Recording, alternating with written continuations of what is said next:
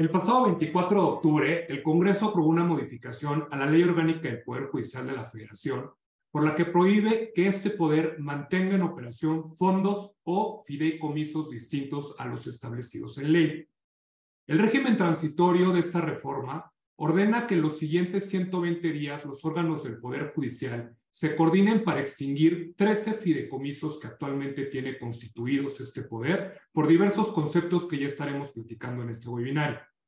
Muchísimas gracias a toda la comunidad de IntelliJuris por acompañarnos, a Erika Mendoza Beckmans, abogada constitucionalista y administrativista, quien está con nosotros para analizar qué está pasando con estos fideicomisos. Erika y yo somos socios y aprovechamos la oportunidad que nos da IntelliJuris para poder discutir uno de los temas de mayor relevancia que está en la discusión pública, tanto en la comunidad jurídica como no jurídica, la extinción, la aprobación de la extinción de estos fideicomisos del Poder Judicial de la Federación. Les adelantamos que lo que tratamos aquí va a ser no tal vez vamos a sentar más dudas que respuestas, sin embargo creemos que frente a la desinformación que observamos dentro de la opinión pública, eh, sí tenemos un objetivo que es tratar de sentar las bases de qué es lo que está pasando, analizar desde nuestro punto de vista esto y qué puede pasar, ¿no? Tratar de, delinear en estos tres ejes eh, en la discusión en este webinario. Eh, la realidad es que el resultado de esta reforma o esta reforma es resultado de un ejercicio legislativo que empezó con una iniciativa el 6 de septiembre de este año y en menos de mes y medio se tomó la decisión sobre el destino de 15 mil millones de pesos que hoy en día son administrados por el Poder Judicial de la Federación. Entonces, la primera, la primera gran, gran este, eh, eh, puntualización es, pues realmente se le dio el tiempo suficiente en la discusión en sede democrática para poder definir si el destino de estos recursos después de esta extinción es la correcta, si en realidad era la manera de hacer o, lograr el objetivo que está buscando eh, la, la, mayoría legislativa que aprobó esta reforma. Eh, ¿Qué les parece si iniciamos y qué te parece, Erika, si iniciamos un poco definiendo, pues, qué es el fideicomiso, a qué se refiere con fideicomiso, eh, por qué eh, o cómo embona este, este, estos fideicomisos dentro de un órgano público como es el Poder Judicial de la Federación, qué funciones tienen y terminar con una gran pregunta antes de ver si la eliminación es válida o no, o se justifica o no, preguntarnos si es válido y constitucional la existencia de estos fideicomisos que hasta la entrada en vigor de esta reforma, pues seguirá subsistiendo. ¿Qué tal, Erika? Hola, buenas noches a todos. Muchas gracias, eh, Pepe. Como, como dijo Pepe, Pepe es mi socio y nos gusta mucho hablar de temas jurídicos. Entonces, Vamos empezando la extinción de fideicomisos del Poder Judicial de la Federación. Como bien dice Pepe, es una iniciativa legislativa de gran calado. Todavía no, no se publica en el Diario Oficial de la Federación. Es una reforma que adiciona un segundo párrafo al artículo 224 de la Ley Orgánica del Poder Judicial Federal. Pero efectivamente, y esta, esta iniciativa de reforma pendiente de publicación puso un poco de, cabeza eh, al Poder Judicial Federal, ¿no? Hay que hablar también de la afectación que tienen los trabajadores del Poder Judicial. Hay un paro a nivel nacional, eh, está el sindicato de trabajadores del Poder Judicial involucrado, etcétera, ¿no? Entonces, se ha dicho mucho, hay varias aristas eh, para abordar este tema. Hay dos grandes aristas, que es una perspectiva política y otra perspectiva jurídica. Vamos a enfocarnos en la perspectiva jurídica este, al menos la mayor parte del, programa y quizás al final haremos algunas consideraciones, no tanto políticas, pero sí de teoría del Estado, ¿no? Porque es un tema de, división de poderes al final del día. Entonces, extinción de fideicomisos. Para hablar de, de, fideicomisos públicos y de estos fideicomisos públicos en especial, tenemos que hablar de dinero público y de presupuesto de egresos y de ley de ingresos y de un montón de, de un montón de cosas. Nos vamos a ir de lo general a lo particular, Pepe, si no soy clara me, me interrumpes, ¿no? ¿Qué pasa con el dinero público? El dinero público, en términos muy generales, em, son nuestros impuestos, las contribuciones de los ciudadanos, pagamos este, y se rige bajo el principio de anualidad, ¿no? Es decir, la ley de ingresos hace un ejercicio para decir con cuánto dinero cuenta el Estado. El Estado entendido como legislativo, ejecutivo y judicial. Y en el presupuesto de egresos, cada año se dice todo este dinero que, vamos a recaudar, que, tenemos como ingresos, los vamos a gastar. ¿Y cómo los vamos a gastar? Se divide en el presupuesto de egresos. La regla aquí es para, para que un em, poder ejecutivo, legislativo, judicial pueda gastar dinero, tiene que estar previsto y etiquetado para un determinado fin en el presupuesto de egresos. Este, entonces, ¿qué pasa? Vamos a hablar de lo que pasaba hace, varias décadas. Es muy discutido sobre si estos fideicomisos públicos son válidos o no son válidos. Así como, ¿qué es un fideicomiso? ¿no? Entonces, ya cuando, cuando se reparte el dinero en, estos presupuestos de egresos eh, a los poderes, y aquí estoy hablando en general, no estoy hablando de ningún poder en específico, estos poderes pues tienen cuentas bancarias y lo, y lo gastan, ¿no? ¿Qué es un fideicomiso? Un fideicomiso es una figura del derecho privado. En realidad es un contrato, pero vamos a referirnos aquí a que es un vehículo financiero, es, un, es, un, es una manera de gastar dinero, los fideicomisos. Fideicomiso es afectar una cantidad de dinero, en este caso para ser más clara, a un fin en específico y que puede ser gastado conforme a determinadas reglas que se establecen en el contrato de fideicomiso. Siempre hay un fideicomitente, que es quien pone el dinero, siempre hay un fin pactado en el contrato o en el vehículo financiero, es decir, este dinero lo vamos a usar para X cosa, ¿no? Entonces hay un fideicomitente que es quien pone el dinero, en este caso es dinero público, normalmente, hablando en términos muy generales. Hay un fiduciario que es una institución financiera, generalmente un banco, puede ser banca de desarrollo, banca pública, que es quien administra el dinero, es decir, no es quien está viendo que el dinero efectivamente se vaya al fin establecido en el contrato de fideicomiso y hay un fideicomisario que es el beneficiario de ese fin o quien va a recibir el, dinero, ¿no?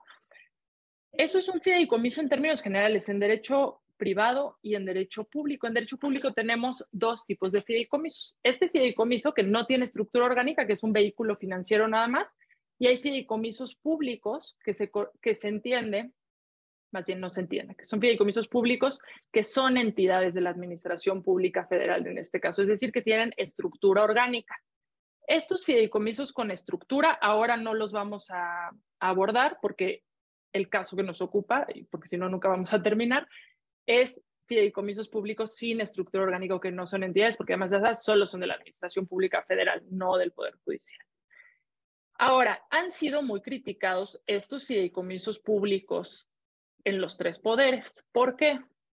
Esto no es un problema de ahorita. De muchas décadas atrás se ha criticado porque este presupuesto de egresos, es decir, el dinero que se le da a un ente, a una dependencia, al poder legislativo o al poder judicial, si no se lo gastan, en términos muy generales, y hay muchas excepciones a lo que voy a decir, pero si no se lo gastan en el presupuesto de egresos al fin al que está destinado, al fin del año lo tienen que devolver. Se llama subejercicio. Estoy hablando en términos muy generales. Y ahora vamos a lo particular lo tienen que devolver. Y este tipo de fideicomisos fue utilizado en las últimas décadas y no, no por un poder en específico, ¿no? Poder legislativo, poder ejecutivo, hablemos del que sea, para decir, no, es que yo ya destiné mi dinero a un fideicomiso, a un fin en específico, entonces ya me lo gasté porque el dinero ya está destinado a un fin en específico, entonces no lo regreso, entonces ya no es subejercicio, ¿no? y se abusó de esta figura para no devolver dinero, para afectar, este, para afectar a un fin el dinero y no tenerlo que devolver, ¿no? Esto impacta em, en muchas cuestiones, pero bueno, eso es un fideicomiso público. Ahora, ¿Qué pasa? ¿Son constitucionales, si me interrumpes, Pepe, cualquier cosa, son constitucionales o no son constitucionales este tipo de, los fideicomisos públicos? Sí, sí son constitucionales, podemos ir a la Ley Federal de Presupuesto y Responsabilidad Hacendaria y ahí se prevén los fideicomisos que puede celebrar tanto dependencias y entidades de la Administración Pública Federal, es decir, del Ejecutivo, como fideicomisos de, que pueden celebrar entes autónomos o los poderes, el, el judicial y el legislativo. Ahora, ¿qué está pasando en el caso concreto? No sé si me falta algo, Pepe, o si ya me voy al caso concreto. No, yo creo que, a ver, la, primera pregunta que surge aquí, después de haber planteado qué, qué es un fideicomiso, qué es un fideicomiso público, cómo se ha utilizado este vehículo eh, o eh, jurídico, ¿no? financiero, para la utilización y el destino de ciertos recursos. Eh, no solamente por el Poder Judicial, ¿no? El mismo día que se estaba aprobando esta, esta extinción de los fideicomisos, también se estaba aprobando la constitución de dos fideicomisos más a cargo de la Administración Pública Federal. Entonces son los tres poderes. Aquí nada más hay una cuestión que me gustaría acotar respecto a los fideicomisos en concreto. Eh, tenemos, son 13 los que se están eliminando que no, y una de las justificaciones que, que menciona la iniciativa y durante la discusión en el proceso legislativo para eliminarlos es precisamente que no se encuentran en ley. ¿no? Hay dos fideicomisos de los 14 actualmente eh, que opera el Poder Judicial de la Federación, que están en ley, y 13 que no están. Entonces, un poco la reforma deja abierta la posibilidad a que se constituyan fideicomisos de este tipo por parte del Poder Legislativo, ¿no? A través de su procedimiento este, de, modificación a la ley y ser previstos en ley. Sin embargo, prohíbe que el Poder Judicial pueda constituirlos si es que no están en una ley, como es, es el caso de los dos que quedan sin tocarse y que siguen vigentes. Entonces, una primera pregunta es, eh, es, es válido lo que está pasando respecto a si podría el Poder Judicial actualmente, con, con, con mencionaba Erika, a través de cumplir con ciertos requisitos establecidos en la ley de eh, presupuesto y responsabilidad hacendaria, poder constituir fideicomisos que no estén en ley. Pues hasta el día de hoy lo puede hacer o lo puede ser o lo puede hacer, sin embargo ya con esta reforma queda anulado. Sin embargo, pues, el Poder Ejecutivo o el Poder Legislativo, órganos constitucionales autónomos, pues siguen con esta condición de poder seguir constituyendo fideicomisos como vehículos financieros. Entonces, ese es el primer punto. ¿Por qué el Poder Judicial anular esta posibilidad y al resto de los poderes que sigan teniendo esta posibilidad? ¿No? Esa es una, una primera pregunta. La segunda, la segunda cuestión también que creo eh, relevante abordar y, preguntarnos es por qué o cuál fue o cuál es el objeto de estos fideicomisos. De los tres eliminados tiene cada uno sus particularidades. Eh, la, una primera, un primer punto sería, habría que abordar cada uno de ellos. Sin embargo, me parece que desde una generalidad, Escuchaba una entrevista al ministro Lainez que platicaba de la dignificación de la carrera judicial. No solamente han sido vehículos eh, eh, financieros para poder garantizar ciertas prestaciones, ciertos beneficios a los trabajadores del Poder Judicial de la Federación y de esta manera poder ir garantizando un, desarrollo, un pleno desarrollo de la carrera judicial como tal sino también sucede en otros sectores de la administración pública federal, ¿no? El, en el caso de la carrera diplomática, en la cual se ha acudido a este tipo de vehículos para poder garantizar este desarrollo de carrera a un servidor público, una carrera dentro del servicio público en el cual se estén garantizando prestaciones o beneficios mínimos a los cuales puede aspirar un servidor público a lo largo del eh, el ejercicio de este servicio, ¿no? Yo me quedaría con, con, con, con también puntualizar un poco cuáles son las generalidades, si es que podemos hablar de generalidades que tienen estos 13 fideicomisos, con la reserva de que habrá que eh, puntualizar cuál es el manejo que tiene cada uno de ellos y, este, y ver exactamente qué está pasando. ¿no? O sea, esas son las dos cuestiones. Una, ¿por qué al Poder Judicial sí y Poder Legislativo y Poder Ejecutivo no? ¿Y por qué este, y, de qué se trata este tipo de fideicomisos? ¿no? Porque hay muchos otros que mencionaba Erika que no tienen este fin que no, que no tienen, tienen como fin la operación de un, un este, proyecto de infraestructura o pueden tener como fin la este, operación de algún organismo descentralizado, que pueden tener como fin otro. Aquí se trata de fideicomisos que si podemos hablar de una característica general, es esa. No ha sido de alguna u otra manera el, la manera o los vehículos a través de los cuales se han venido garantizando prestaciones dentro de la carrera judicial de un servidor público del Poder Judicial de la Federación. Perfecto. Este, gracias, Pepe. A mí me gustaría poner un poco, y, aquí nos están poniendo en los comentarios, vayan al grano, sí vamos a ir al, sí vamos a ir al grano, sí vamos a dar nuestra opinión, pero es un tema que se tiene que desmembrar este, por, pedacitos y, y, nos hemos dado cuenta también que hay, hay mucha desinformación eh, sobre qué es un fideicomiso y fideicomisos públicos y por eso dimos la, eh, la introducción, ¿no? Entrando en materia y, y en contexto de lo que está pasando, ¿no? La Corte tiene los 14 fideicomisos, estos 14 fideicomisos. Pero vamos a hablar de dinero de pesos y centavos. Presupuesto de egresos de la Federación en 2023. La Corte tenía o se le fueron asignados, no a la Corte, al Poder Judicial de la Federación, 79 mil millones de pesos. Para poner esto en perspectiva de cuánto dinero estamos hablando, ¿no? Porque luego no ponemos las cosas en perspectiva y de qué porcentaje representa estos fideicomisos eh, o este dinero de fideicomisos en, frente al, al presupuesto de egresos eh, frente al, frente al presupuesto del, del, Poder Judicial. Entonces, si, si la Corte, no la Corte, otra vez, el Poder Judicial tenía 79 mil millones en 2023 y ahorita todavía no está aprobado, pero el presupuesto de egresos para el siguiente año, 2024, está previendo 84 mil millones, es decir, 5 mil millones más.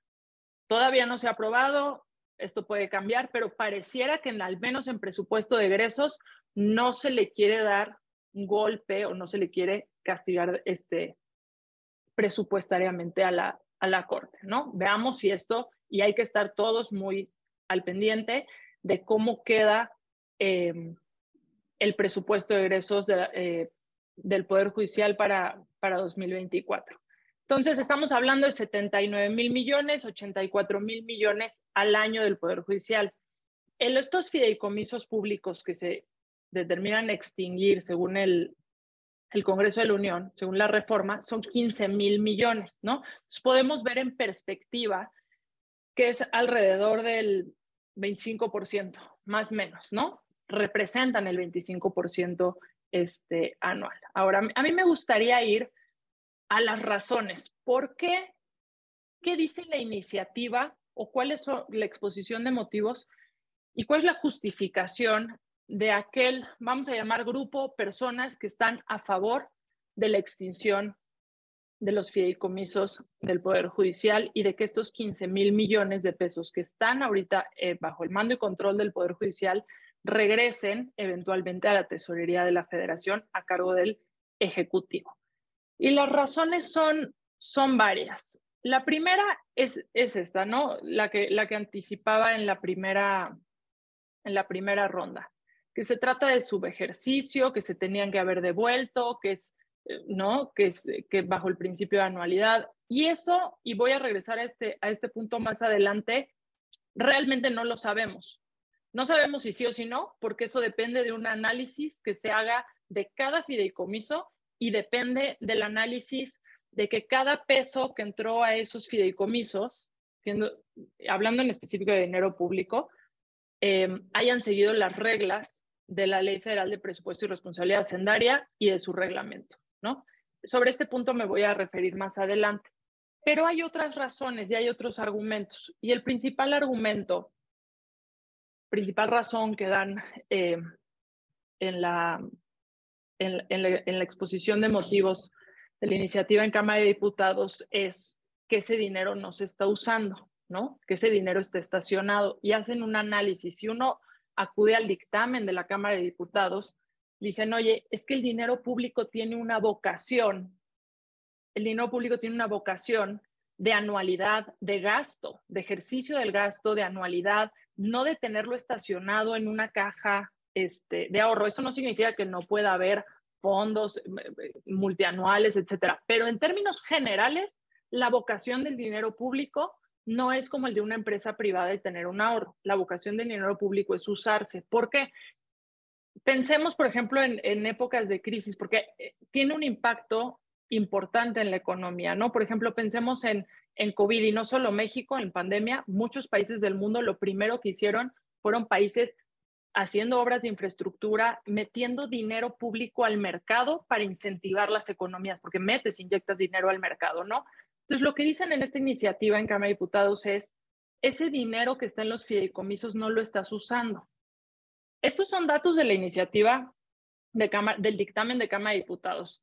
Yo no sé si, si sean ciertos o no. Vamos a asumir que son ciertos por un momento, ¿no?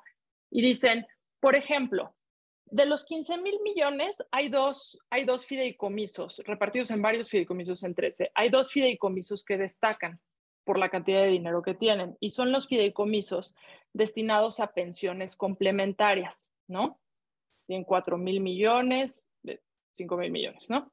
Entonces, porque hay fideicomisos muy chiquitos, pero vamos a hablar de los fideicomisos que más dinero tienen. Y hacen un análisis en realidad en el dictamen de todos estos fideicomisos y de cómo se ha movido el dinero y dicen, de las pensiones complementarias, en realidad tu Poder Judicial lo usas de una partida presupuestaria anual, que es la partida 15301, y solo el 5%, por ejemplo, en el 2019, creo que es en el análisis, solo lo que te falta, tú usas el dinero anual del presupuesto de egresos y, dicen, usas el 95% para pagar pensiones complementarias y solo agarras el 5% del fideicomiso para completar esas pensiones complementarias, pero el, fideicomiso en realidad no lo estás usando y hay una violación a esta vocación de, del ejercicio del gasto público, de cómo debe de gastarse el dinero público, ¿no? Eh, esta es, este es una de las razones. Otra de las razones es que señalan, y estos fideicomisos han sido usados por este, para ocultar el uso y destino de los recursos y la opacidad. Yo ahí difiero porque sí hay bastantes controles, y lo podemos ver en la Ley Federal de Presupuesto y Responsabilidad Hacendaria, de transparencia del ejercicio de estos recursos públicos, ¿no? Entonces es ahí como tenemos que ir desmembrando los argumentos eh, de un lado o de otro. Estos son los principales argumentos de, la, de, quienes dicen, perdón. Que hay, perdón que te, que te interrumpa, Erika, pero a ver, tenemos mencionas y resumiste perfecto la, las razones de la iniciativa, ¿no? Que datos, datos eh, este, que vienen en la misma es aparentemente las razones. A mí, ¿a quién le corresponde destinar o el destino del dinero a esta Cámara de Diputados? Cámara de Diputados, a través del presupuesto de egresos, le corresponde distribuir le distribuirá lo que le corresponde a las partidas correspondientes al Poder Judicial de la Federación para cada ejercicio, 365 días del año, del primero de enero al último día del año, y en caso de que ese dinero destinado para ciertas partidas no sea utilizado, lo que reste me lo tienes que regresar. Si no, me lo regresas, si no me lo regresas, ¿no? entonces tenemos un problema. ¿Qué es lo que aparentemente está afirmando esta iniciativa? Oye, pues es que lo que no, lo que me tenías que regresar, lo estás destinando a estos fideicomisos. Y entonces no estás cumpliendo con ese, con, con, ese subejercicio, esa, esa devolución del subejercicio. Y por lo tanto no va al destino que tendría que tener, que es la tesorería. ¿no? Y por eso decidimos que mejor, lo mejor es, es eliminarlos y que el dinero se regrese a la tesorería como lo establecen los transitorios de esta reforma.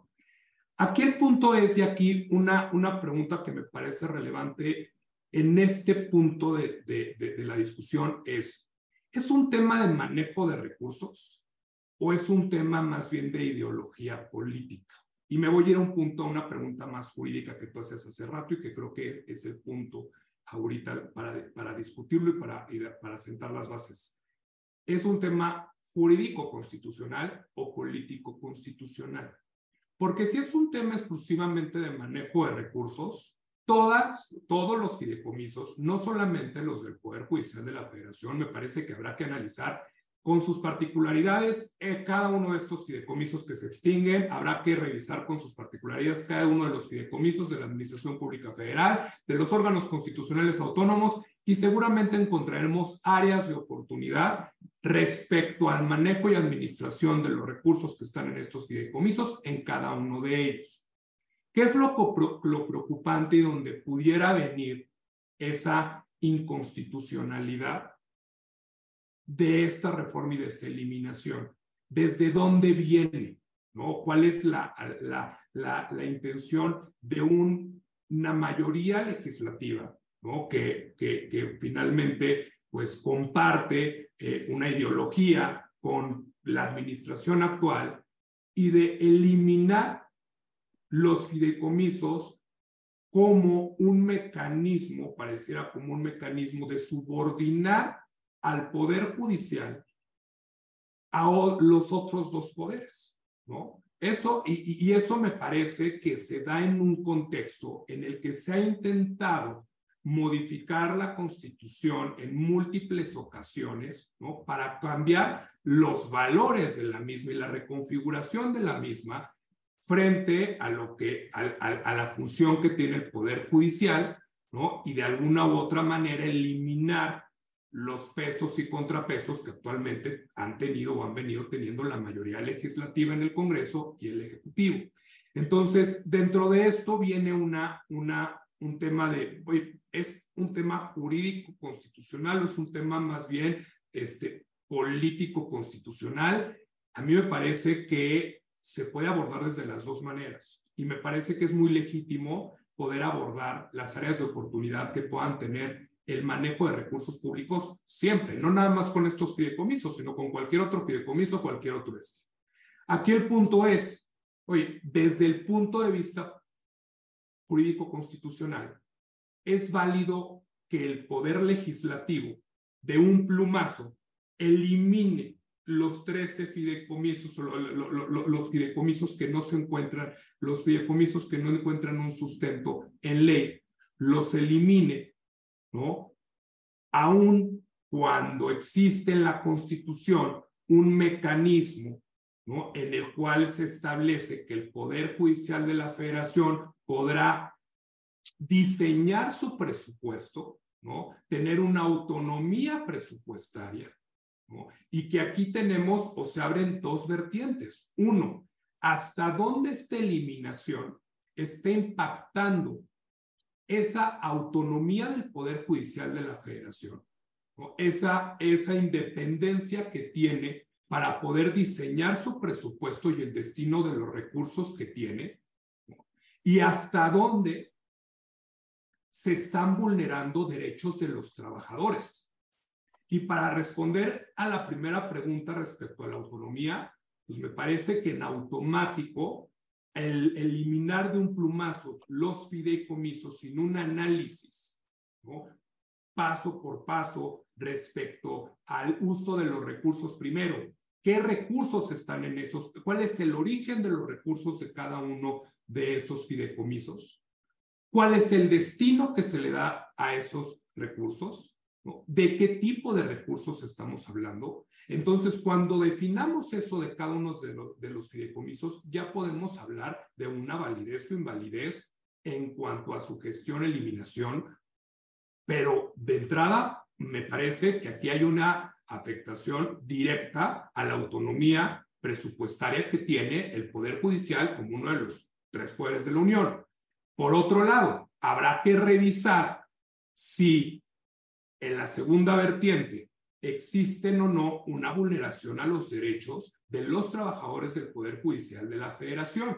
Preguntaba ahorita alguno de, las personas que nos acompaña, ¿y, ¿y, cómo va a estar el tema de los derechos adquiridos? Y tenemos un, un, este, un eh, artículo transitorio que pareciera que ordena que los, que los derechos adquiridos por parte de los trabajadores del Poder Judicial de la Federación van a ser respetados y que serán respetados y destinados al fin que se haya destinado en estos vehículos, ¿no?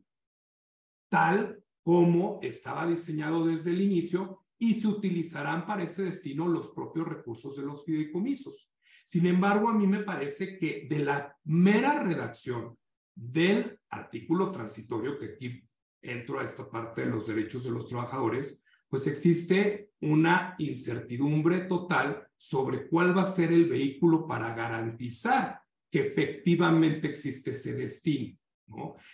Me parece que este artículo transitorio, como todos los artículos que ordenan la extinción y las gestiones para extinguir estos fideicomisos, para las gestiones para extinguir estos fideicomisos, así como el destino y la devolución a la tesorería de la federación, tendrán que irse confrontando fideicomiso por fideicomiso a partir de los estándares que tú ya ibas mencionando. Origen, destino, ¿se vulneran o no se vulneran estas reglas respecto a si se tenía o no se tenía que regresar el dinero, ¿no? Me parece que hay fideicomisos, este, eh, hay 80% de estos recursos están en dos o tres fideicomisos de los que se están eliminando. Entonces, hay unos que se utilizan más que otros. Entonces, habrá que, habrá que analizar cada uno de ellos y a partir de ahí, creo yo que vamos a poder este, anticipar un poco qué es lo que va a pasar con estos este, con esto, con, o cuál va a ser el destino de esta reforma, ¿no? Que hacia allá iremos platicando un poco. Aquí yo me quedaría con esta segunda conclusión, ¿no? La manera en la que se está haciendo, desde mi punto de vista, pues contraviene en automático la Constitución, contraviene la autonomía del Poder Judicial, ¿no? Contraviene eh, la independencia judicial y la manera en la que se está haciendo contraviene de primera mano, ¿no? prestaciones o pareciera contravenir la garantía de las prestaciones de los servidores públicos del Poder Judicial de la Federación que están de alguna u otra manera en el camino a formar una carrera judicial con la expectativa de poder tener acceso a ciertas prestaciones y que con la eliminación per se, pues creo que se, se, se visualiza como inconstitucional, a reserva, por supuesto, de revisar, que creo que se debió de haber hecho durante el proceso legislativo, pues cada uno de las aristas de estos fideicomisos con los estándares que ya estás mencionando. ¿no? Que, que, sin duda podría, podría haber, nada más que regreso a la pregunta, ¿es un tema el manejo de recursos públicos o es un tema más bien de, ideología, de, cambiar los valores que se encuentran hoy en día previstos en la Constitución, de cambiar este sistema de pesos y contrapesos. Eh, creo que me quedaría con esa, con esa pregunta con la que inicié y a ver qué opinas tú de, ese, de, este punto. Sí, eh, perfecto. A ver, hay muchas participaciones, las vamos a intentar este, contestar al, al final, pero para, para aterrizar algunas, algunas ideas. Yo decía recapitulando un poco, las razones o los argumentos, eh, digo, porque al final del día hay que, como, como abogados en un análisis jurídico, dejándolo, separándolo un poco del análisis político en la medida de, de, lo que es posible, porque a veces no se puede, ¿no? Este, es analizar los argumentos que hay en la iniciativa y analizar los argumentos de quienes dicen eso no es posible, esto afecta a la autonomía este, del, del Poder Judicial y, eventualmente yo podré dar mi opinión si da tiempo al final, ¿no? Pero analizando estos argumentos. De hecho, algo muy interesante también que está en la... Interesante para efectos de análisis, de cuestionarnos, porque independientemente de, este caso en concreto, no es un tema nuevo, ¿no? A ver, en 2020 se, se, desaparecieron los, los fideicomisos sin estructura de la Administración Pública Federal y hubo una discusión similar, aunque no de división de poderes, este, en ese momento en 2020. Ahora con, con, la, con la tragedia o la, catástrofe natural en, en, Guerrero, el Fonden em, vuelve a estar en la mesa, ¿no? Entonces, creo que es, creo que es muy pertinente analizar estas, estas cuestiones. Entonces, una de, las, de los argumentos en la iniciativa, en el dictamen en Cámara de Diputados, se hacía referencia a dos observaciones de la Auditoría Superior de la Federación. Los diputados, como para sostener su punto de vista o, o, sostener esta eliminación o extinción de los fideicomisos, decían, mira, tan los tenemos que desaparecer, dicen los diputados, que la Auditoría Superior de la Federación ya te hizo observaciones. Y las observaciones de la Auditoría Superior de la Federación, y esto lo pueden ver en la, en, el dictamen de, Cámara de Diputados, ¿no?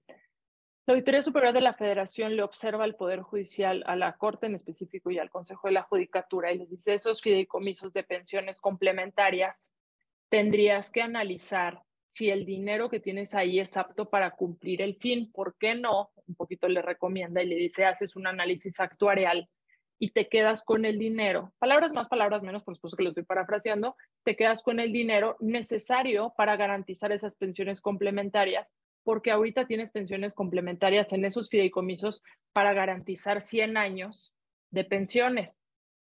Y un poco lo, lo que dicen los diputados es, pues está estacionado el dinero público ahí, ¿no? Volvemos un poco a lo mismo.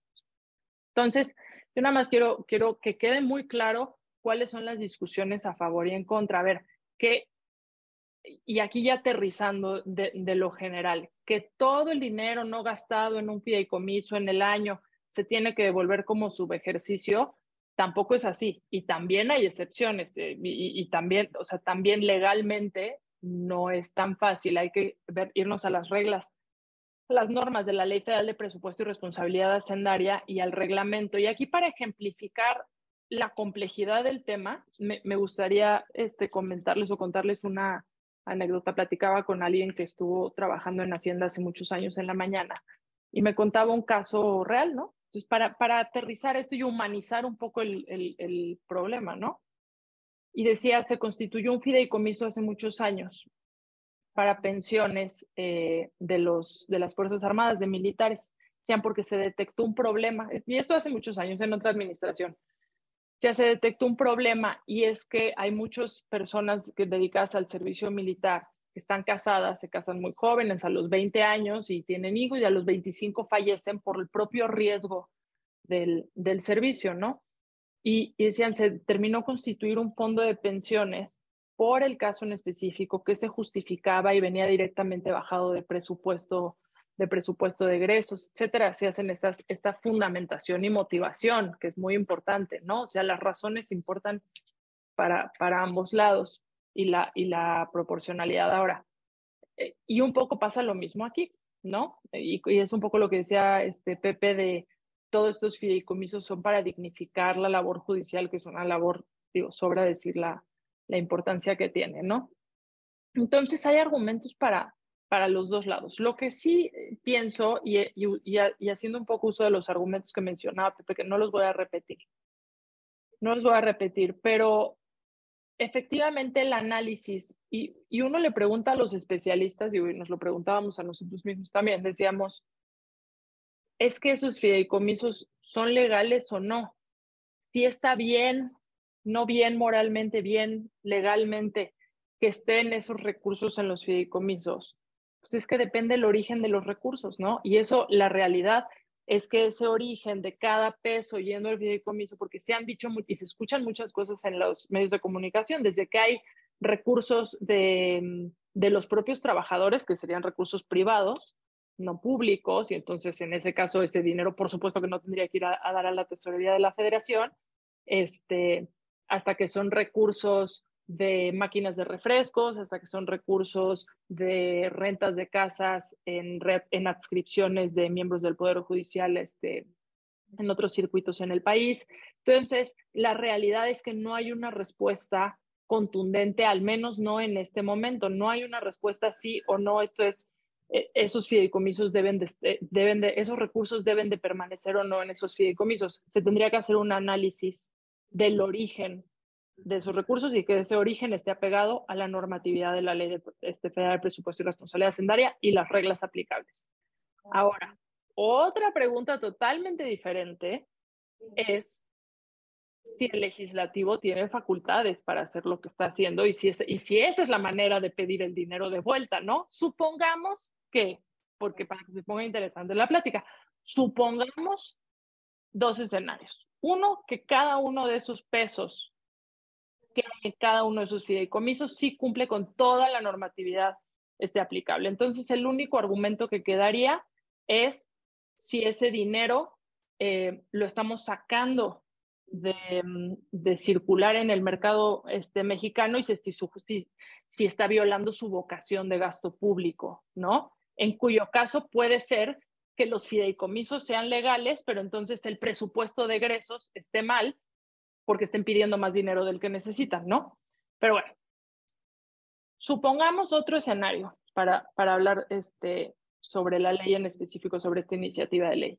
Es, supongamos que no, que algunos de esos pesos y algunos del dinero de esos fideicomisos, el origen no se apegue a las reglas o a la norma de la Ley Federal de Presupuesto y Responsabilidad Hacendaria, haciendo este análisis caso por caso que menciona Pepe que se, tiene, que se tenía que haber hecho, que se tendría que hacer. Y entonces, algo de ese dinero se tiene que regresar. La pregunta concreta es, la reforma a la ley orgánica del Poder Judicial que dice no puede tener ningún fideicomiso más que los establece en ley el Poder Judicial de la Federación, ahí la respuesta pues muy claramente es no.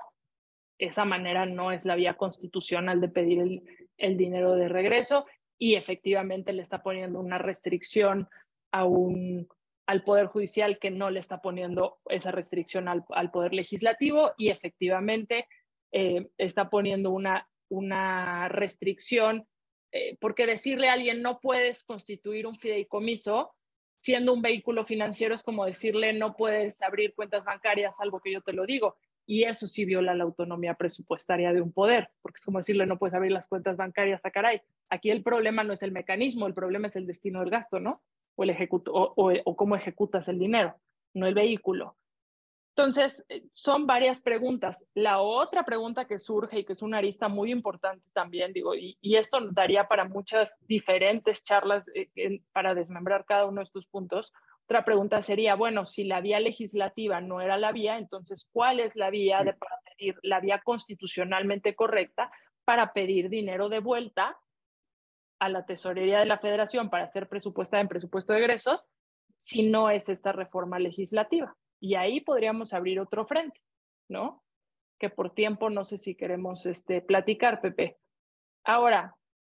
Pues mira, yo creo que más, más, bien un poco hacia dónde vamos, ¿no? Y qué, puede, es lo que puede pasar y en las siguientes semanas, qué podemos esperar respecto a este tema, ¿no? Este, el, el, finalmente es muy probable que en los siguientes días o semanas se publique esta reforma ¿no? Son este, los transitorios establecen 120 días para que se coordinen los órganos involucrados para llevar a cabo esta extinción y devolución de recursos y eh, un poco qué podría pasar o qué podríamos esperar, ¿no? Este, me parece que los mecanismos de, de, defensa y a ver qué, qué, qué, qué, opinión tienes, sigo partiendo de esta premisa de lo que, de lo que mencionabas de una posible eh, incompetencia por parte del legislativo para hacer lo que hizo y de la manera en que lo hizo, pues sin duda, pues tendríamos, eh, y si tú vislumbras alguna otra, platicarla, pues seguramente las cámaras, ya sea senadores este, o diputados,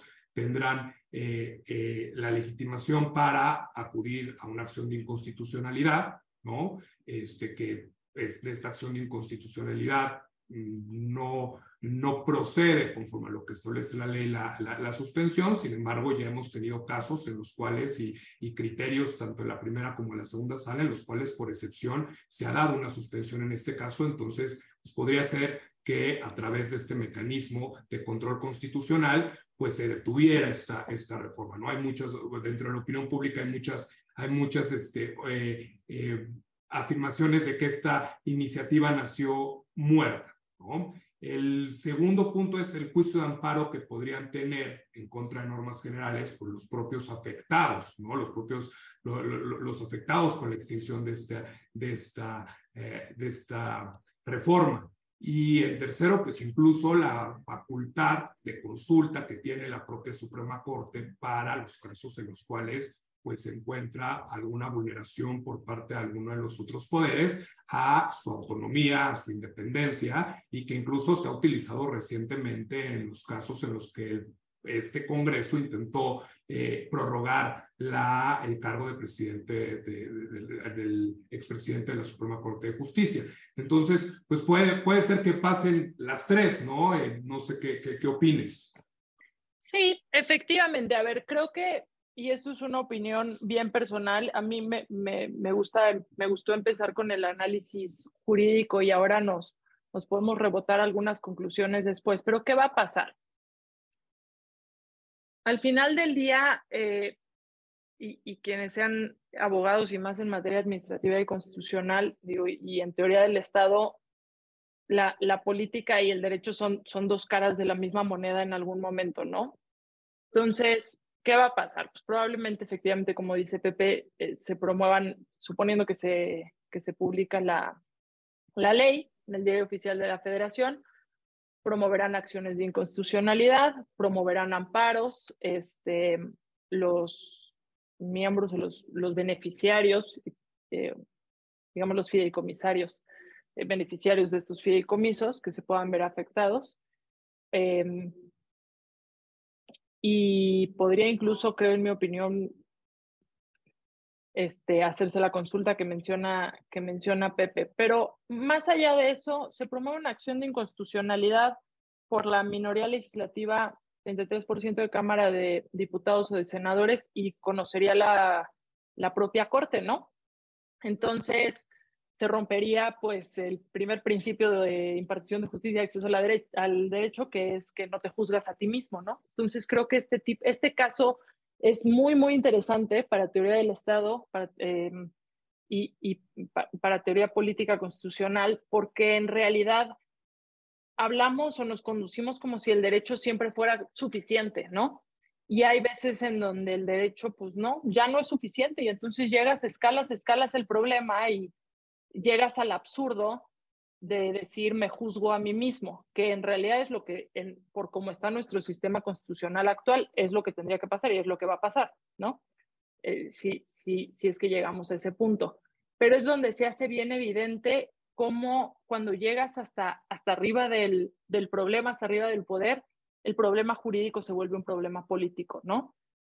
Entonces, en, en mi opinión, creo que la solución si bien tendría que tener herramientas eh, jurídicas, creo que la solución tendría que ser política, este, pero pues esa solución política pues no depende de, de nadie, ¿no? De, de, nadie de nosotros y, de, y no de solo uno de los actores. Entonces esperemos que valga, que valga la prudencia. Ahora, lo que es cierto es que desaparecer y pedir de vuelta los fideicomisos de esa manera ha puesto en jaque el, no quiero decir la eficiencia, pero el funcionamiento de uno de los tres poderes este, de la Unión.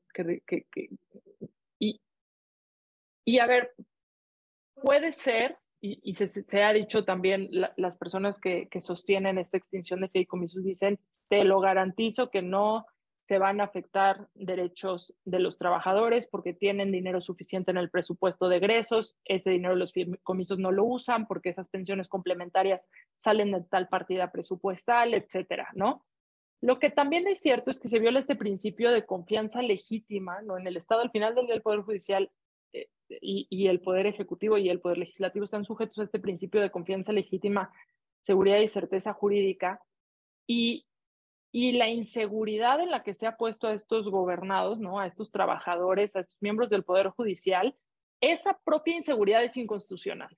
Puede ser que en, algún momento digan, no, no, no, sí alcanzar el presupuesto de egresos de la federación, pero sí es una violación constitucional por cómo se han ejecutado las cosas, por la falta de fundamentación y motivación porque sí, la iniciativa de, Cámara de Diputados trae mucha información, ah, trae estos análisis de la Auditoría Superior de la Federación, trae los cuadros comparativos de cuánto dinero sale de tal partida presupuestaria y cómo no se mueve el dinero de los fideicomisos, pero no trae el análisis del origen de los recursos de cada uno de los fideicomisos. Es un análisis, pues, parcial, ¿no?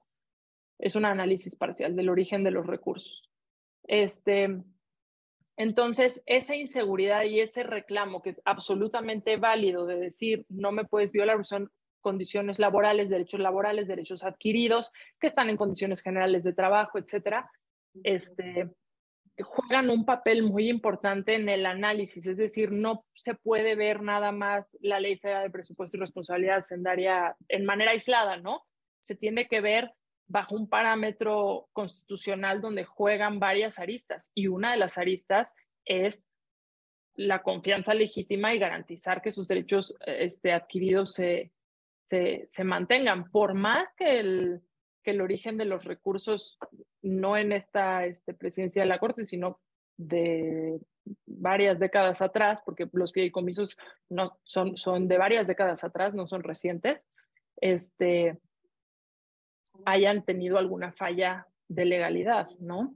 Pero pasa lo mismo, y, aquí vemos que pasa un poco lo mismo que pasó en 2020 cuando se extinguieron aquí no, por una iniciativa, sino por un decreto del Ejecutivo, los fideicomisos sin estructura de la Administración Pública Federal. Se satanizan estas figuras cuando pues, es una figura jurídica, no es ni buena ni mala, es un vehículo, se puede usar para bien o se puede usar para mal, como un contrato, como, como cualquier vehículo jurídico, ¿no?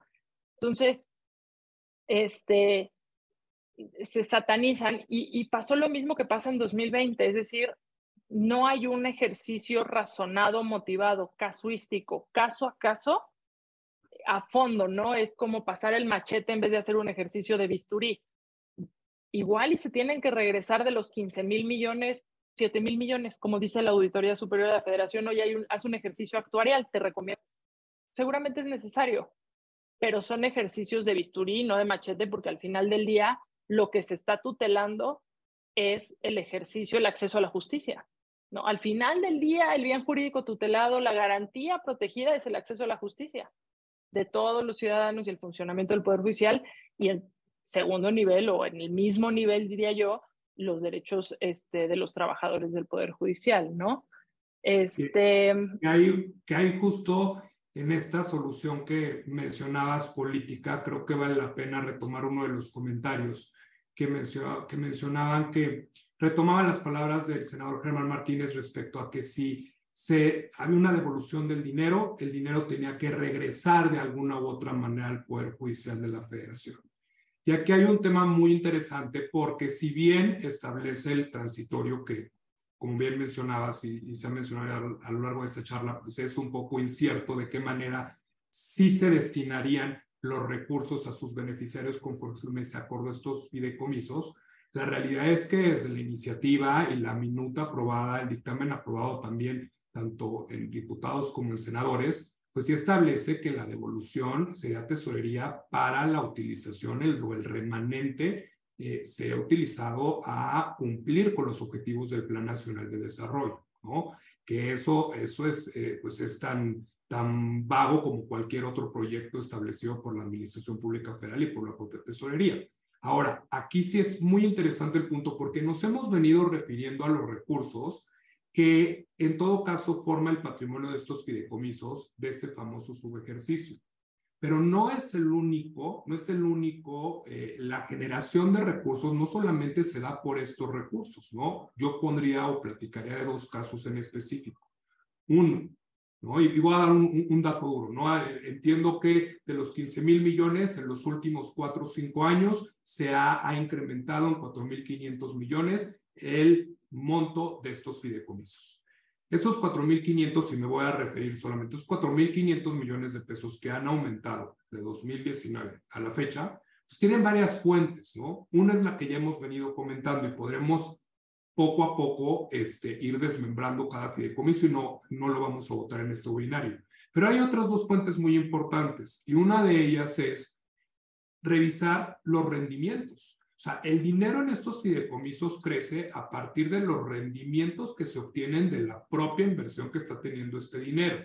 Dinero que invirtió el Poder Judicial cuando el dinero ya se encontraba en la administración del Poder Judicial de la Federación y habrá que ver qué tratamiento se le tiene que dar a este rendimiento y si es válido o no que este rendimiento regrese a la tesorería eh, con el mismo o con el, con el mismo carácter o dándole el mismo eh, este tratamiento que si se tratara de eh, presupuesto inicialmente etiquetado, ¿no? No devuelto. Entonces, el primero es el propio rendimiento. Y el segundo, verificar muy bien qué fideicomisos pudieran tener aportaciones, ¿no? De los propios trabajadores del Poder Judicial de la Federación. Porque si existen fideicomisos que tienen este tipo de aportaciones, entonces ya no estamos hablando desde mi punto de vista, y hay una discusión muy grande, solamente de dinero estrictamente público o de una eh, o de un destino indebido de,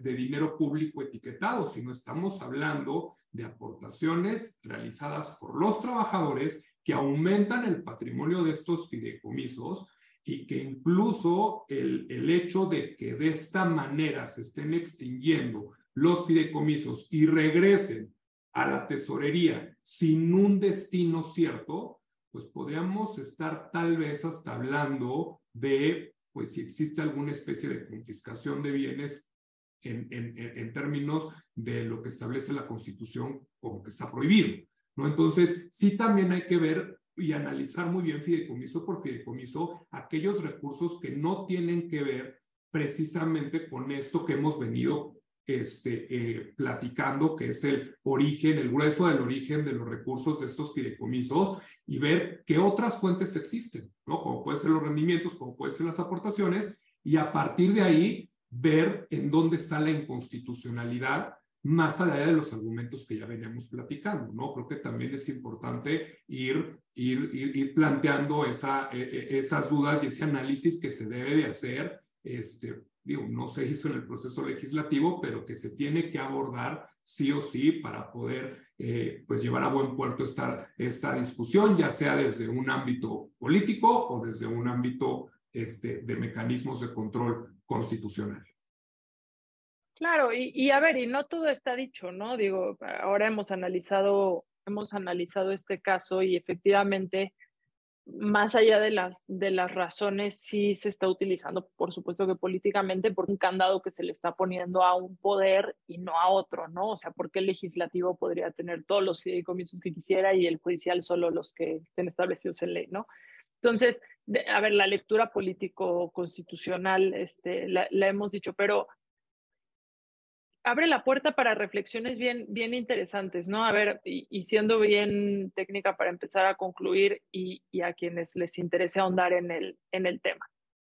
Eh, lo primero sería artículos constitucionales que tienen que leer sí o sí si les interesa este tema, es el 94 y el 100 constitucionales, em, donde está prevista la autonomía presupuestaria del Poder Judicial este, de la Federación, ¿no?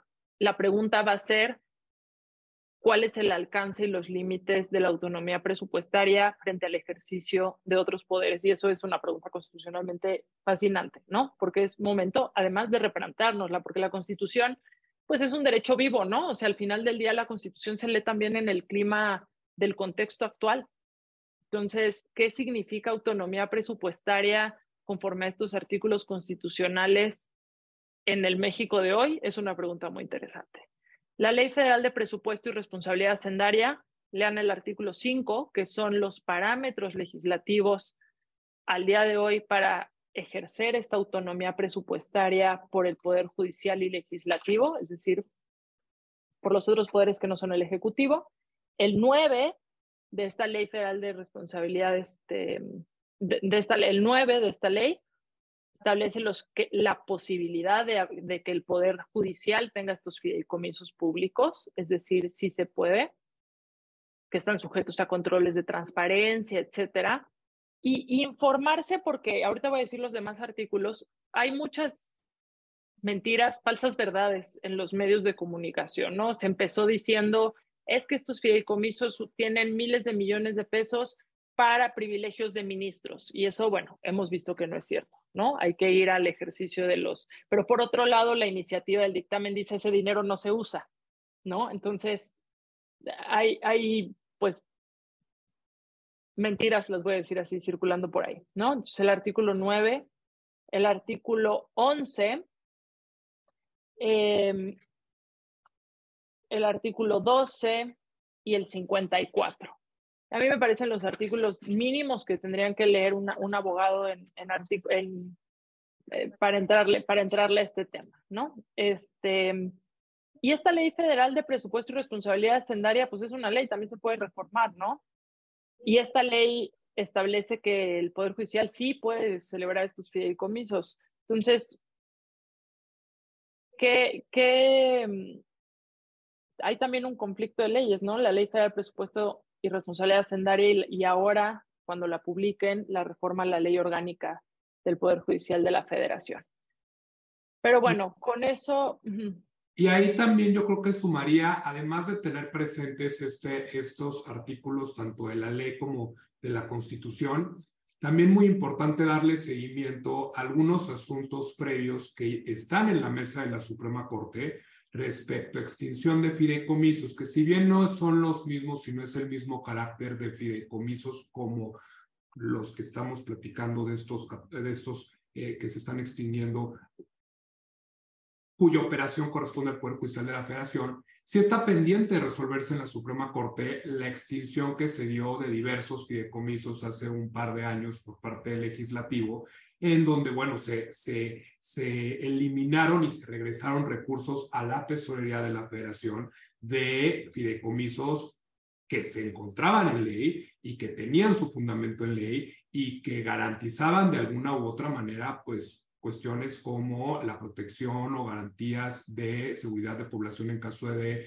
eh, desastres naturales, cuestiones eh, de centros de este, investigación, hablando de eh, este, el sistema este, nacional de este, investigación, hablando también de cuestiones como puede ser el turismo, este, hablando también de cuestiones como puede ser la cultura, o sea, diversos fideicomisos que fueron extinguidos a través de un decreto que hoy en día se encuentra pendiente de resolver por, la parte, por parte de la Suprema Corte y que de alguna u otra manera también van a ir sentando las bases de la utilización de estos vehículos y qué estándares se tienen que seguir a nivel constitucional para utilizar estos vehículos por parte no solo del Poder Judicial de la Federación, sino también por parte de la Administración Pública Federal.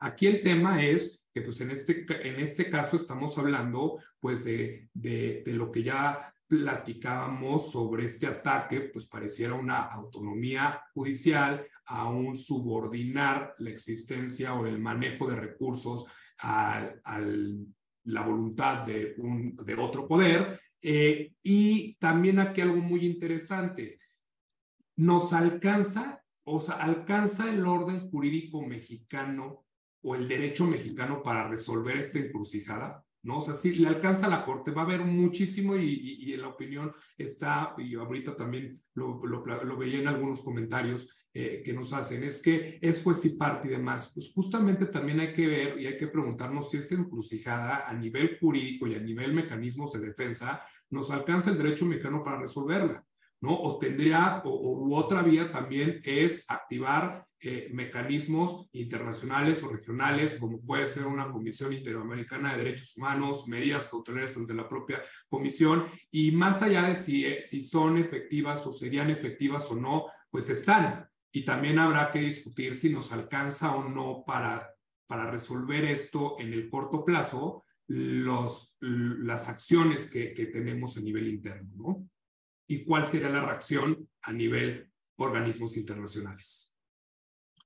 Pues perfecto. Pues dejamos muchas, muchos temas, muchos análisis, pero esperamos que, y, y, nuestro mensaje en el análisis jurídico es hay que ver los argumentos, ¿no? Los números, los números del presupuesto de de la federación, los números que están en los fideicomisos son públicos, a diferencia de la, opacidad que se ha mencionado, eh, se pueden ver los informes trimestrales que publica el Poder Judicial de la Federación eh, sobre estos, sobre el uso, movimiento de, de, del ejercicio de estos recursos públicos. Están publicados, si no me equivoco, en la página de, la Corte o del Consejo, pero estaban en un comunicado, la Liga Directa en un comunicado que sacó el, Poder Judicial de la Federación.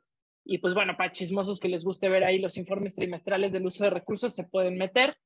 Y, esto nos, nos sienta varias preguntas y una muy importante, ya sin hablar de fideicomisos, es cómo funciona el dinero público. Y eso tanto a nivel federal, estados y municipios es una pregunta bien, bien importante porque hay que entender qué es programación del, del gasto, presupuestación del gasto, gasto de vengado, cuál es la, la, la, diferencia o qué pasa cuando hay una ineficiencia en el ejercicio del gasto a diferencia de una ineficiencia en la programación del gasto.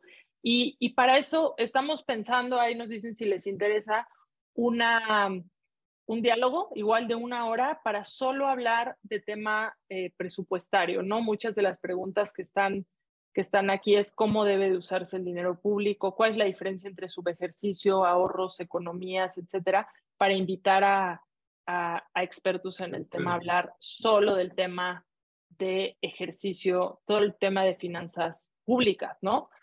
Em, y pues bueno, nos quedamos con, con mucho que decir y con mucho que reflexionar. Y pues muchas gracias por habernos acompañado esta, esta hora y veremos qué pasa en los siguientes días, semanas, meses. Y que seguramente seguiremos platicando y como bien menciona Erika, hay mucha tela de donde cortar, no todo está dicho, eh, seguramente valdrá la pena seguir platicando respecto respecto a estos temas por lo pronto se nos agotó el tiempo. Muchísimas gracias a todas y a todos quienes nos acompañaron. Gracias, Erika. Como siempre, un gusto discutir estos temas contigo. Y eh, nos vemos hasta, hasta la próxima. Muchísimas gracias.